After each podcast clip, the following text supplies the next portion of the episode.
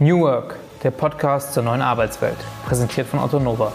In dieser Episode unterhalte ich mich mit Sabine Delorme, Head of HR bei Tymtech. Sie beleuchtet New Work aus Unternehmens- und HR-Sicht und berichtet über Hürden beim Umstieg auf neue Arbeitsmodelle. Hallo Sabine, vielen Dank, dass du dir heute die Zeit genommen hast, um mit uns ein wenig über äh, New Work zu sprechen.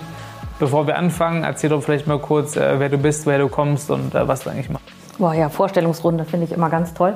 Okay, also ähm, mein Name ist Sabine Delorme. Ich arbeite seit fast 15 Jahren bei Tyntech, einem Telekommunikationsunternehmen. Wir bieten Cloud Communication Lösungen an. Ähm, und ich bin da ungefähr der Dinosaurier, der durch die Gänge schlurft, weil ich schon so lange da bin. Aber vom äh, Mindset hoffe ich, kein Dino zu sein. Und äh, wie bist du zu Tyntech gekommen? Was hast du vorher gemacht und was machst du jetzt dort? Zur Tyntech bin ich gekommen, nachdem ich einen Ausflug hatte in die äh, Brick-and-Mortar-Industrie. Also es war äh, ein kurzlebiger Auftritt, als ich ähm, äh, dachte, ich müsste nach all den Start-ups und der New Economy damals unbedingt mal etwas haben, was so ein bisschen gesetzter ist, äh, aufgrund der Bubble, die damals geplatzt war. Mhm. Und dort bin ich todesunglücklich gewesen und habe eine Anzeige gesehen, eine klitzekleine, ehrlich gesagt. Ich weiß nicht einmal mehr, wo sie genau war. Habe mich beworben, bin in einen äh, schummrigen Hinterhof. Das war Tyntec, damals gerade mal zwölf Leute und habe dann dort angefangen. Am Anfang habe ich nicht nur HR gemacht, sondern eigentlich von Finance über IT, über Office Management, alles. Und je nachdem, das, was mir am wenigsten Spaß machte von diesen vielen Tätigkeiten, habe ich als allererstes jemanden für eingestellt. das heißt, zuerst war Finance dran, weil das ist der Teil, den ich nicht so mochte. Also äh, vorher war ich unter anderem bei Diageo in, in London und auch in Schottland und hatte noch einen kurzen Ausflug in, ähm, die, in der New Economy Welt bei Sapient. Mhm. Und danach eben der berühmte, berüchtigte, ganz kurze Auftritt in ein mittelständisch-bayerisches Unternehmen. Okay. Das hat mir nicht getaugt. Okay. Und vor 15 Jahren äh, zwölf Mitarbeiter. Äh, wo ist das Unternehmen heute? Heute sind wir weltweit um die 120 Leute. Okay. Und das ist auch das, was mir ja, so viel Spaß macht und mir so gefällt, dass ich ja, im Grunde genommen jeden Einzelnen eingestellt habe, alle gut kenne und das ähm, bin schon ein bisschen mit dem Unternehmen verwachsen, ja. Okay. Wenn man jetzt ähm, einen HR-Bereich leitet, vor was für Herausforderungen steht man da gerade, wenn man, ähm, sage ich mal, auch mehrere Standorte, verschiedene Länder und wahrscheinlich auch verschiedene Kulturen irgendwie gleichzeitig managen muss oder auch zusammenbringen muss? Also für uns ist eigentlich in München die größte, größte Herausforderung, als kleines Unternehmen mit großen Namen mithalten zu können, also überhaupt Leute zu finden. War of Talents geht ja, ist ja überall äh, für Leute schwierig, gute Leute zu finden. Ähm, also das ist äh, der eine, die eine große Schwierigkeit, vor der wir häufiger stehen. Und ja, wir haben tatsächlich fast 40 Nationalitäten in München. Also das ist was, was uns auch ausmacht, sage ich mal, aber wo wir auch einen großen Spaß dran haben, diese ganzen unterschiedlichen Kulturen zusammenzubringen. Ist auch klar manchmal ein bisschen schwierig, aber mhm. auf der anderen Seite, unsere Kunden sind ja auch weltweit unterwegs. Also das heißt, ähm, das hilft eigentlich, wenn die, wenn die Mitarbeiter schon so bunt gemischt sind und aus allen Ecken der Welt kommen, dann hilft das. Okay. Und ähm Inwieweit ist es denn, sag ich mal, dann aber auch schwierig, so viele verschiedene Nationen Hintergründe zusammenzubringen? Oder wie muss man sich als äh, Firma selbst aufsetzen? Äh, ja, einfach als Firma funktionieren, dass es überhaupt funktioniert, dass so viele verschiedene Leute überhaupt zusammen effektiv arbeiten können? Also ganz wichtig ist über die Standorte hinaus, was ganz wichtig ist für uns, wir machen am Anfang für alle Mitarbeiter sowas, wir nennen das Bootcamp. Mhm. Das ist so eine zweitägige Workshop-artige Einführungsveranstaltung, ähm, in der wirklich aus allen Locations die Leute dann auch ähm, nach München kommen oder manchmal machen wir es auch in Dortmund, da ist ein zweiter Standort, den wir haben und versuchen dort die Leute einfach von Anfang an schon so ein bisschen damit vertraut zu machen, wie es ist, multidisziplinär, multikulturell zu arbeiten, also von Anfang an die eigentlich da ein Stückchen weit drauf einzustimmen und unsere Kultur äh, vorzustellen, aber auch zu leben. Also dass das wirklich, ähm, also es ist ein starkes Miteinander auch von den unterschiedlichen Locations her ins in die Standorte nach Deutschland. Also was passiert dann konkret in diesen Bootcamps zum Beispiel, wenn es halt darum geht, Leute darauf einzustellen? Also wir machen, die, in diesen zwei Tagen passiert eigentlich das, dass wir am ersten Tag so ein Stückchen weit sind wir eher unter uns. Das heißt, da geht es darum, den Mitarbeitern die Gelegenheit zu geben, irgendwie einfach mal so zu überlegen, wer bin ich eigentlich, wie, wer bin ich, warum bin ich hier gelandet, wie war mein bisheriger Weg, was bringe ich mit ähm, und in was für ein Unternehmen äh, bin ich denn da eigentlich gekommen, was kann ich hier gegebenenfalls erreichen, wo, wo, wo, äh, wohin kann das für mich gehen. Am zweiten Tag kommen dann unterschiedliche Teams und stellen sich einfach ein Stückchen weit selber nochmal vor, um zu sagen, ähm, was sie machen. Okay. Jetzt hast du gerade eben schon angesprochen, War for Talents. Äh, inwieweit unterscheidet ihr euch denn da oder äh, wie, wie, wie schafft ihr es dennoch trotz der großen Namen gerade hier in München äh, Leute für euch zu gewinnen? Ähm, also das, was ich in, in, Interviews fast immer höre, ist, dass ähm, die Leute die Atmosphäre toll finden, die wir haben. Also dass ganz viele Leute kommen natürlich auch über Empfehlungen unserer Mitarbeiter. Das heißt, sie kennen da nicht immer, aber ab und an eben auch schon, schon Leute. Und ich glaube, dass ein ganz großes Fund, mit dem wir wuchern können, die Leute sind, die wir schon haben. Also dass da auch äh, eine gewisse Lust entsteht, bei uns arbeiten zu wollen, dass es eine Industrie ist, die spannend ist, also dass äh, insbesondere für Leute, die so ein bisschen technologieaffin sind, also da ist das schon etwas, was, was äh, glaube ich, äh, gefällt. Ansonsten glaube ich jetzt nicht, dass wir hexenwerkmäßig irgendwas komplett anders machen als alle anderen, aber ich glaube, dass wir tatsächlich eine sehr, sehr angenehme, positive Kultur geschaffen haben, die man auch spürt, wenn man reinkommt. Wodurch zeichnen sich die aus? Ich würde sagen, dass die geprägt ist. Das ist auch das, was meine, wie, wie ich definieren würde, was ist New Work für mich. Mhm. Das wäre meine Definition, glaube ich, würde ich, würde ich sagen, ist, wenn man es schafft, in einem Unternehmen sowohl Freiheit als auch Verantwortungsbewusstsein zu leben mhm. und ähm, den Leuten dabei zu helfen, ein Growth Mindset zu, nicht nur zu entwickeln, sondern den auch, also sagt man da so schön, nicht nur ähm, den zu fördern, sondern auch zu fordern. Also wir, mhm. wir, wir geben den Leuten gerne von Anfang an auch größere Aufgaben, an denen sie wachsen können. Mhm. Ähm, und glaube, wir haben eine ganz gute Fehlerkultur. Also es, es ist nicht so ein Riesenproblem, wenn jemand einen, einen, einen Fehler macht, ähm, weil es einfach dazugehört. Fehler zu machen, daraus zu lernen, es besser zu machen, das ist eigentlich das, was diesen Growth Mindset ausmacht für mich. Hat er schon immer in der, in der Firma existiert oder ist es irgendwas, was sich organisch irgendwann entwickelt hat oder ist es irgendwas, was ihr irgendwann bewusst euch zu entschieden habt, nee, das ist etwas, äh, dieser Growth Mindset, dieses ständige Wachsen jedes Einzelnen vorankommen, das ist etwas, was wir in der Firma jetzt verankern wollen? Also ich glaube, es hat viel damit zu tun, dass ähm, ich viele Sachen, die jetzt unter New Work laufen, mhm. die habe ich mein ganzes Leben lang schon so gemacht und gelebt. Der einzige große Unterschied ist, dass für die gleichen Sachen, für die ich jetzt unter Umständen einen Award kriege, habe ich früher eine Abmahnung gekriegt. Aber ich bin noch nicht unbedingt, ich habe mich nicht unbedingt großartig verändert. Das heißt, ich habe aber mit Tyntech ein Unternehmen gefunden, in dem ich zum ersten Mal diese Sachen so richtig auch um und einsetzen konnte, an die ich eigentlich immer schon geglaubt habe.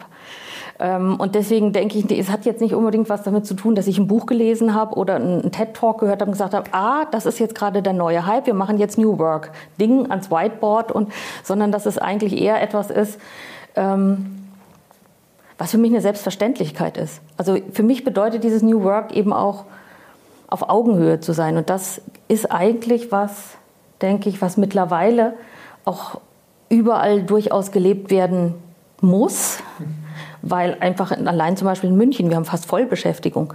Wenn wir das noch hätten wie früher, wo der Arbeitgeber hier oben und der Mitarbeiter so, bitte, bitte stell mich ein und dann, dann hat man keinen auf Augenhöhe. Aber heutzutage ist das, glaube ich, was, ich hätte mir das schon vor 20 Jahren gewünscht. Da war es aber noch nicht so. Jetzt wird es häufig gezwungenermaßen, müssen die Firmen darauf reagieren. Mhm weil sie einfach durch diesen War of Talent gezwungen sind, auf die Leute einzugehen. Jetzt hat Growth oder Growth generell ja auch, äh, oder Wachstum, persönliches Wachstum ja auch viel mit äh, Eigenverantwortung zu tun. Mhm. Ähm, jetzt ganz konkret bei euch, welche, welche Rollen denn eigentlich noch ein, ein Manager und Vorgesetzter ein? Ja, wie läuft dieses Zusammenspiel von Mitarbeiter und Führungskraft, gerade wenn jeder auch dazu äh, äh, aufgerufen wird, sich konstant weiterzuentwickeln?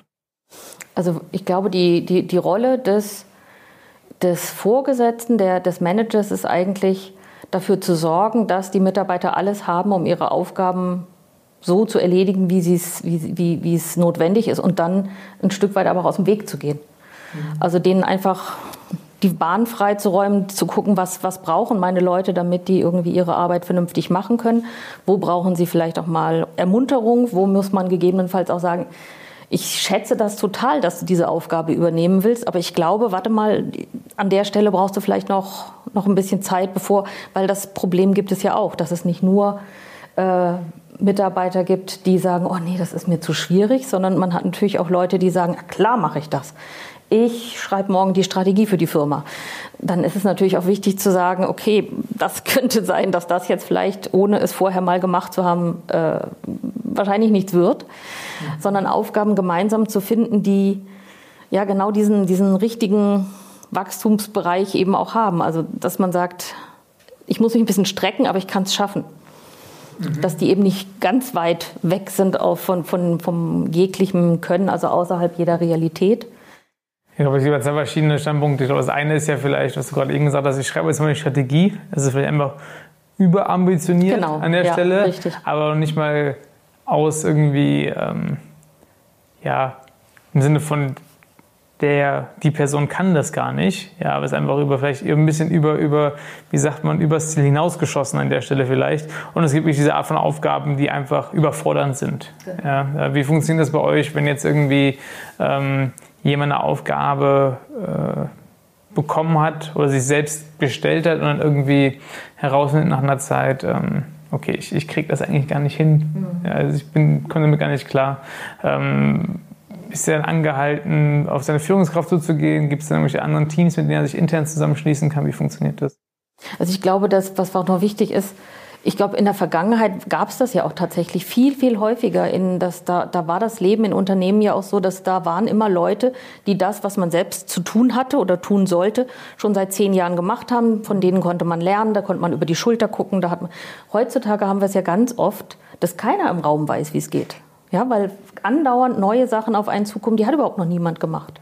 Und dann geht es halt einfach darum, das auch gemeinsam irgendwie zu überlegen, wie kriegen wir denn das jetzt hin?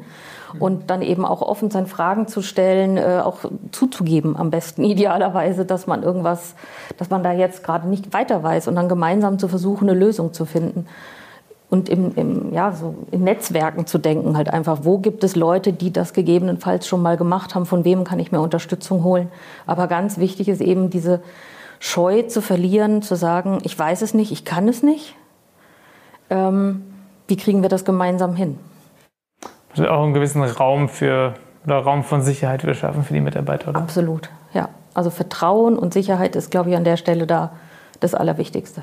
Also dass man einfach dieses Gefühl hat, mich lacht weder jemand aus, noch äh, war es das jetzt mit der Karriere, noch fliege ich raus, sondern dass man einfach in einem bestimmten Rahmen frei ist, ähm, an seine Aufgaben ranzugehen. Ja. Viel damit hat er wahrscheinlich auch damit zu tun, ähm, alle Mitarbeiter hinter einem gewissen Ziel oder einer gewissen Vision zu vereinen. Ja? Ähm, das ist die Frage, äh, was ist diese Ziel, Ziel oder diese Vision für euch als Firma? Und zweitens, was tut ihr, um die Mitarbeiter hinter, dieses, hinter diesem Ziel zu vereinen? Ziel ist natürlich Weltherrschaft. ähm, also ich glaube, wichtig und überhaupt nicht zu unterschätzen ist, immer wieder auf unterschiedliche Art und Weise darüber zu reden, was man erreichen will. Weil ich glaube, das ist das, was im Alltag am häufigsten schief läuft. Bei fast jedem auch, bei mir auch hundertmal am Tag. Einfach weil man glaubt, das hab ich, da haben wir doch drüber geredet, das habe ich doch erklärt. Ja, hat man. Aber trotzdem ist es so notwendig, bestimmte Sachen einfach nochmal in, in einem anderen Kontext noch auch viel häufiger und immer wieder zu erläutern. Also wenn mein Ziel wäre, ich möchte, ähm, weiß ich nicht, den spanischen Markt erobern oder sonst irgendwas, dann, dann verstehe ich das Nick irgendwie und sage, ja, aber wenn ich jetzt wieder an meinem Schreibtisch sitze, was bedeutet das denn jetzt konkret für das, was ich tun soll? Und das sozusagen runterzubrechen auf das Tagtägliche, das ist, glaube ich, die Kunst, die ich auch wiederum als Führungs, bei den Führungskräften sehe, das wirklich immer wieder gut hinzubekommen, immer wieder das auf die Bedürfnisse der Mitarbeiter runterzubrechen. Was bedeutet das, was ich im Unternehmen erreichen will für die Leute, die in Finance sitzen oder für den Saley oder für jemanden in Marketing? Was soll der an dem, am nächsten Tag anders machen, als er es noch am Tag zuvor gemacht hat? Was sind denn für dich konkret Themen, wo du dich, sage ich auch privat weiterentwickeln willst oder einfach weiter wachsen möchtest oder es gerade vielleicht auch tust? Was mir besonderen Spaß macht, ähm, ich habe bei uns im Unternehmen die Möglichkeit, wir haben so eine, ich habe so eine Academy gegründet, die Tyntech Academy, ähm, wo wir Workshops machen für Mitarbeiter und habe darüber gemerkt, wie gern ich das mache. Das ist so der ganze Bereich Coaching und Workshops geben. Das ist was, was in einem Unternehmen unserer Größe, da kann ich mich nicht voll und ganz ausleben. Also da kann, ich kann leider nicht jeden Tag bei uns im Unternehmen Workshops geben, so gern ich es möchte. Also mache ich das gerne auch noch in meiner Freizeit, ab und zu für NGOs oder an der TU habe ich schon ab und zu Workshops gegeben. Also das sind so Sachen, die mir großen Spaß machen. Ähm, Im Grunde ähnliche Leadership-Themen sind das häufig, also solche Geschichten. Das sind Sachen, wo ich auch immer wieder gucken, was traue ich mir das zu? Oh Gott, das ist ein großer Workshop, so und so viele Leute will ich das, traue ich mir das zu? Also das glaube ich ist, wo so ein Growth Mindset ähm, mhm. immer aufs Neue gefordert wird. Gibt es ja auch so ein bisschen die, die ähm, Aussage, dass man eigentlich fast schon mehrere Karrieren als Einzelperson haben mhm. kann oder sollte. Die eine vielleicht diejenige, die dann, sage ich mal, die primär Karriere ist, über die man halt irgendwie auch äh, finanziell irgendwie äh, mhm. entlohnt wird, aber halt noch sich irgendwie so andere Mini-Karrieren, sage ich mal, aufbaut, indem man halt seine, seine ähm, anderen äh, Wünsche oder seine anderen, ähm, ja, wie sagt man, anderen Sachen, die man einfach interessant findet, ein bisschen ausleben kann. Ja, äh, siehst du das auch so oder sagst du eigentlich, dass eine, wenn man das Richtige für sich gefunden hat, dann ist es eigentlich so allumfänglich, dass man eigentlich alles damit abgedeckt hat? Also ich vermute, dass es unterschiedliche Modelle gibt, dass es auch Menschen gibt, die so das eine gefunden haben. Sie wollten von klein auf Arzt werden, werden Arzt, sind dann immer Arzt und sind dann damit glücklich. Für mich würde das nicht zutreffen. Ich bin super glücklich, dass ich einen Arbeitgeber mit Tüntec gefunden habe, der das immer unterstützt hat, dass ich auch ähm, ja immer mal außerhalb gucken gehe, auf Konferenzen gehe oder selber Workshops gebe, auch mal in anderen Unternehmen, in andere Unternehmen reinschnuppern kann und dadurch wieder Sachen mitbringe. Und ich finde es so schön, wenn ich jetzt Vorstellungsgespräche führe, aber auch schon bei Mitarbeitern, die bei uns sind, wie viele davon auch selbstständig nebenher irgendwie kleine Unternehmen aufbauen. Ich finde, dass das total auch die Unternehmen ja befruchtet.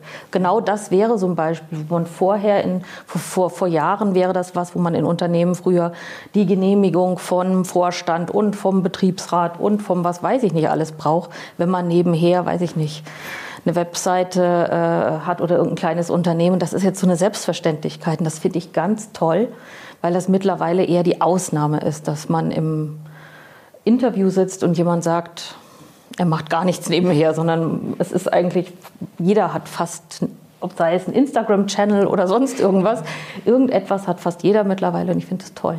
Mhm. Gibt es denn auch jetzt persönliche, also gibt es gerade diesem Growth-Mindset-Welt, sage ich mal, gibt es ja auch einige Persönlichkeiten, die da irgendwie sehr bekannt sind. Ähm, Hast du da irgendwie so, so dein, dein Personal Favorite, dein Personal Hero, wo du alles liest, alles hörst, was der so, was der so sagt? Ja, also dieses Growth Mindset, das ist in der Tat entstanden dadurch, dass ich ein Buch gelesen habe von Carol Dweck. Von der habe ich dann auch ein TED Talk gesehen und das fand ich total klasse. Das hat mir wirklich gefallen. Was ich, was ich häufig schwierig finde, ist, das, die, ist, die, ist diese Geschichte mit den Labeln. Also auf der einen Seite ist das was, was, was die Sache natürlich vereinfacht, wenn du für etwas, ähm, was du denkst oder praktizierst, eine Bezeichnung hast. Mhm. Also für mich war das so, dass ich das Buch gelesen habe, gesagt, ach so, das ist Growth Mindset. Weil jetzt kann ich in diesem Gespräch jetzt zum Beispiel, ich kann jetzt hier drüber reden. Mhm. Aber natürlich gibt es da auch eine Gefahr, dass bei Growth Mindset vielleicht nicht ganz so, aber nehmen wir mal ein anderes Beispiel aus dem New Work Agile, hatte ich auch schon in einem Telefonat schon mal erwähnt. Das ist was, dass jede Firma sich jetzt wie so ein Label irgendwie, irgendwie anklebt und jeder ist jetzt Agile. Ja. Und das, finde ich, ist so eine große Gefahr mit diesen Labeln. Auf der einen Seite hilft es, weil wir jetzt alle wissen, bis zu einem gewissen Grad, worüber wir reden. Aber was wir darunter verstehen, kann ja komplett unterschiedlich sein. Und das, ähm, das sehe ich als große Gefahr ein Stück weit auch an, mhm. weil gute Themen Agile, das Agile Manifesto, ich weiß nicht, ob ihr das mal gelesen habt, ob ihr das kennt, das sind schon irgendwie, das ist schon was, was Tolles eigentlich. Mhm. Nur wenn jetzt wirklich jede Firma, die einmal kurz drauf geguckt hat, wenn überhaupt, jetzt von sich behauptet, wir sind agile, weil jetzt jeder agile ist, dann wird das total verwässert. Und dann kommt irgendwann der Punkt, wo jeder sagt, oh, agile ist total doof. Nee, Agile ist nicht doof. Es wird nur irgendwie überhaupt nicht so gelebt, wie das ursprünglich mal gedacht war. Und weil das jetzt einfach was ist, wo viele Unternehmen sagen, oh, das muss jetzt, das macht jetzt jeder, das müssen wir jetzt auch machen. Wir müssen jetzt auch agile sein. Klar. Aber wie kann man das denn, also ich glaube, es ist ja ein relativ, ich sagen, natürliches Problem, aber es ist ja, äh, passiert halt einfach. Gibt es überhaupt Möglichkeiten, das zu umschiffen, deiner Meinung nach? Also ich glaube, es wäre wichtig, dass man, bevor man sich wieder als Unternehmen das nächste Label anklebt, dass man halt einfach auch nochmal wirklich drüber diskutiert, was genau bedeutet es eigentlich. Und wenn man jetzt das, das Wort New Work beispielsweise nimmt, dass man sich eben auch über das New Work könnte wirklich bedeuten, alles Mögliche mal sich mal anders zu denken. Also auch wirklich anders zu denken und nicht einfach nur irgendetwas übernehmen, was man gehört hat, weil man hört, das ist gerade hip und sich ankleben, sondern tatsächlich drüber nachdenken oder das ähm, tatsächlich diskutieren. Mhm. Weil die Ideen von New Work, genau wie Agile mit dem Agile Manifesto, sind eben auch was, wo derjenige, ich glaube Friedhof Bergmann oder wie der heißt, auf den das eigentlich zurückgeht, der hat aber eine ganze Reihe ganz interessanter Ansätze gehabt, die er damit verbunden hat, die, an die denkt überhaupt kein Mensch mehr. Aber dass wir das wirklich uns ähm, ja, vielleicht auch trauen sollten, Kompl Arbeit komplett neu zu denken. Mhm. Das Kernproblem mit diesen Labeln, die man sich vielleicht ja auch dann selbst auferlegt, ist dann, äh, dass es vielleicht, äh, ob es jetzt ein Arbeitgeber oder als Firma ist, ich meine, wir haben ja auch äh, in einem Markt der privaten Krankenversicherer sagt ja auch mittlerweile jeder, dass er digital ist, äh, obwohl dem, dem, definitiv nicht so ist. Ja. Ähm, dass es halt vielleicht dann vorne raus irgendwie sagt, ah, okay, die haben das auch, aber dann erst, wenn man ein Kunde ist, merkt man eigentlich, dass es halt False Advertising war. Ja, auch wenn ein Arbeitgeber jetzt sagt, er ist Agile, dann ist man dort und dann merkt man halt so, ja, ja, die sind ja alles, aber nicht agile, dass dann irgendwie halt dann in dem Fall die Mitarbeiter oder Kundenzufriedenheit dann nach unten rauscht und halt es irgendwie keine äh, langfristige Zusammenarbeit oder Beziehung ist, die man einfach da aufbaut, ja, weil es im Endeffekt ja nur eine Täuschung ist. Das, das würde ich so sehen, dass da steckt für die Unternehmen große Gefahr drin, wenn sie, wie zum Beispiel jetzt bei der Digitalisierung oder was auch immer, ähm, da vielleicht den Mund zu voll nehmen mhm. oder eben auch gar nicht wirklich wissen, wovon sie reden, sondern es einfach nur, weil es gut klingt oder weil das jetzt jeder macht, ähm, dann könnte es passieren, dass ihnen entweder die Kunden oder die Mitarbeiter äh, darüber unzufrieden werden. Aber es führt natürlich gelegentlich auch manchmal zu, zu so einer gewissen, mh, hm, sagt man, dass die Mitarbeiter zynisch werden, ne? weil es heißt, ach so, ja genau, jetzt kommen sie damit an. Das, das finde ich immer so schade. Das habe ich vielfach in großen Unternehmen auch auch häufiger erlebt, dass da diese so eine gewisse, ach jetzt ist das ist wieder das, der neue Hype mit dem Manage, der, mit dem das Management um die Ecke kommt oder so.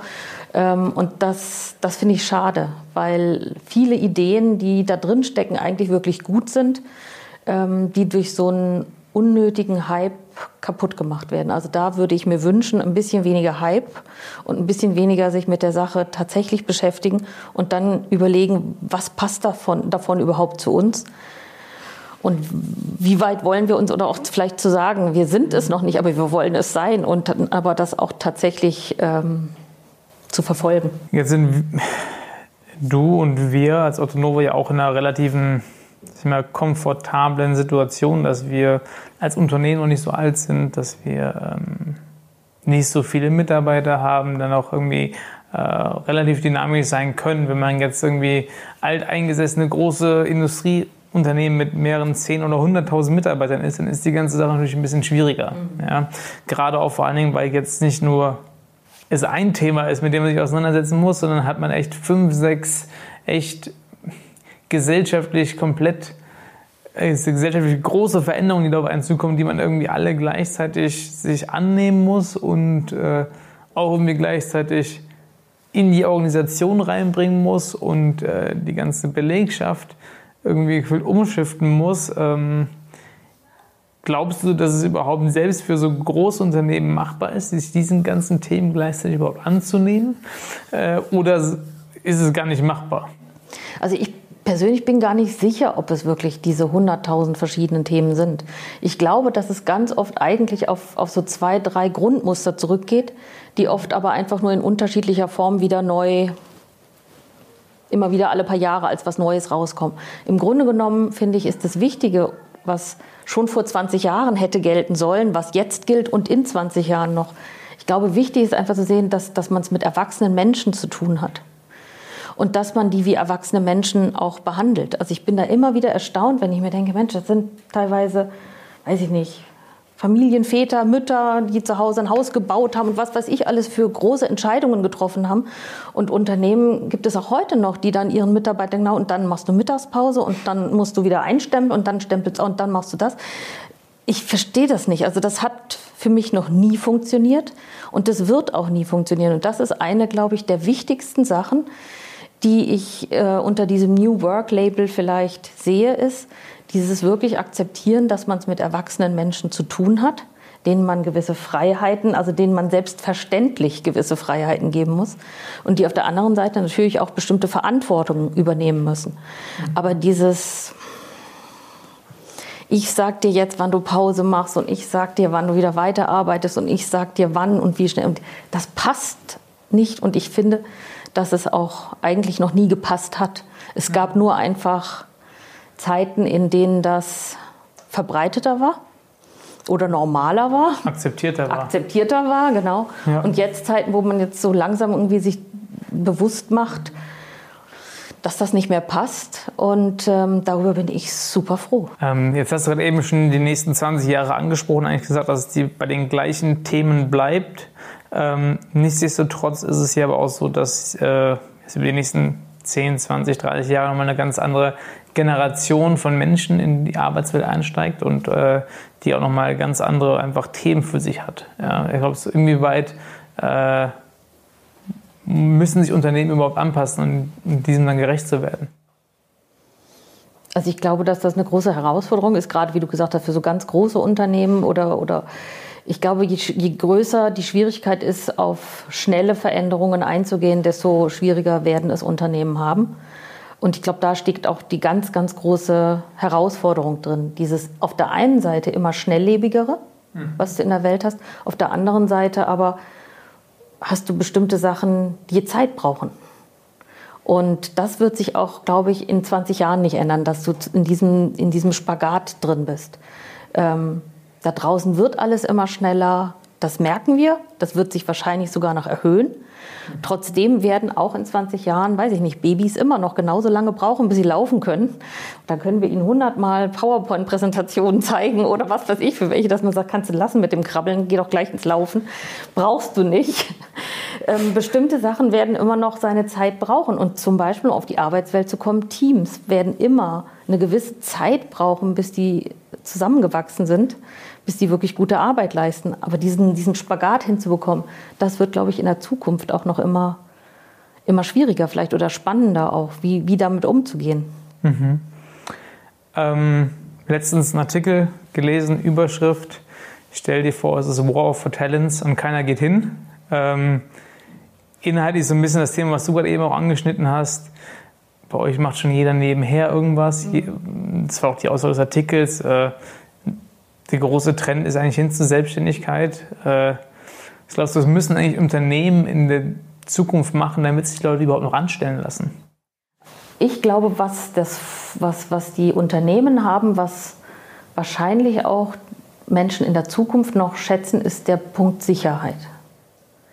Weil dieses auch selbstständig machen, das, das machen alle gern und das macht auch total viel Spaß. Sicherheit, finanzielle, finanzielle Sicherheit. Sicherheit. Aber diese Sicherheit, einfach damit werde ich meine Miete bezahlen können in Zukunft. Mhm. Das wird, glaube ich, ein Punkt sein, der auch künftige Generationen, nehme ich an, ähm,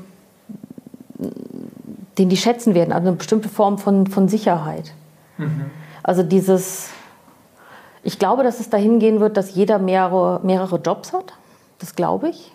Aber dass es so einen geben wird, den sich jeder dediziert aussucht, für den der eher derjenige, der, der Teil ist, der so für die Brot und Butter zuständig ist. Und dass es andere gibt, die eher zu Brote sind oder die man teilweise auch macht, weil es einfach Spaß macht oder so. Ich verdiene nicht viel damit, aber es macht mir richtig Spaß. Da verdiene ich gut. Gut, ist jetzt nicht so die Erfüllung vielleicht. Ich mache das trotzdem ganz gerne, weil hm, das könnte ich mir ganz gut vorstellen. Aber ich glaube, diese Sicherheit, das ist was, was eine ganz tief in den Menschen sitzende Sache ist, die nicht bei jedem gleich weit ausge, ausgeprägt ist.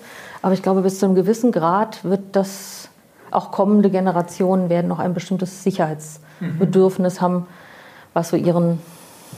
Ich persönlich gesagt, das Thema Sicherheit verstehe ich aus meiner vom Gefühl her würde ich aber eher sagen, dass es vielmehr die soziale Sicherheit ist, dass man noch Kontakt zu Menschen hat, als wenn man die ganze Zeit irgendwie zu Hause sitzt und irgendwie sein eigenes in seinem eigenen Kämmerchen hockt und die ganze Zeit für verschiedene Aufträge macht. Was ich ganz interessant fand, war gestern, äh, hatte ich in der Firma auch nicht gesehen, auf LinkedIn ähm, hatte irgendjemand von der Firma äh, Job-Openings gepostet fünf oder sechs Stück und drei oder vier von denen waren als 20 oder 30 Prozent Stelle gekennzeichnet. Ähm, was ich ganz interessant war, was, ich, was man hier und da mal wieder so sieht, aber in der Form das ganze Unternehmen eigentlich nur auf Remote ausgelegt war und auch wirklich so, hey, wir haben da Need, es ist aber kein voller Job und wir wollen auch niemanden, niemanden wirklich einstellen, der voll für irgendwas, irgendwas macht. Wir haben auch diese Aufgabe, die gemacht werden muss das dauert halt nur ein oder eineinhalb Tage in der Woche und dafür suchen wir jemanden. Mhm. Ja? Und dass man sich so einfach ähm, ja, die Leute und die Teams zusammenstellt, die man braucht. Das ist auf jeden Fall auch eine große Herausforderung. Einfach auch dieses, wie du es schaffst, äh, das ein Teamgefühl oder auch eine Firmenkultur zu erhalten, wenn, wenn du irgendwie im Grunde genommen überwiegend Leute hast, die eigentlich zu Hause remote irgendwo arbeiten. Das wird sicherlich auch in der Zukunft nochmal eine große, größere Herausforderung, als es das jetzt schon ist. Mhm. Weil ein Stück weit, ähm, wie du ja sagst, du hast auf der einen Seite das Sicherheitsgefühl, aber sicherlich haben wir auch das Bedürfnis nach, nach ja, gemeinsamen Teams oder nach diesem Gemeinschaftsgefühl. Und das hinzubekommen, dass man ähm, auf der einen Seite dieser, diesem Wunsch nach Flexibilität nachkommt, der, der, der wichtig und richtig ist, auf der anderen Seite aber auch den Wunsch hat, eine bestimmte Firmenkultur oder ein, ein Miteinander entstehen zu lassen, das wird spannend. Ja. Also mhm. nicht, ich glaube nicht, dass es da eine perfekte Lösung für gibt, aber wird spannend. Und kurz zurück zum Thema Growth Mindset. Ähm ich glaube, es steht ja zwangsläufig außer Frage, dass Jobs in Zukunft wegfallen ähm, werden, einfach durch Automatisierung. Ähm, jetzt kann man darüber streiten, wie viele es sind, ob es jetzt 10, 20 oder 50, 60 Prozent sein werden, ähm, kann man dann darüber streiten. Aber dass es der Fall sein wird, ist, glaube ich, außer Frage. Was glaubst du, sind denn dann die, die Skills, die eigentlich in Zukunft mehr gebraucht werden. Ja, also wenn ich jetzt irgendwie mein Growth Mindset auf irgendeinen Themenbereich anwenden sollte, was wäre das eigentlich, damit ich eigentlich auch äh, in Zukunft noch in der Arbeitswelt gut aufgestellt bin? Also ich denke, das, was immer gebraucht werden wird, ist, ist unsere Fähigkeit zu kollaborieren, macht uns als Spezies ziemlich einzigartig. Und das ist, glaube ich, auch das, was wir weiterhin noch viel mehr trainieren sollten. Also ich glaube noch nicht, dass wir da unseren, unser, unser volles Limit erreicht haben, also dass wir da definitiv noch besser werden können.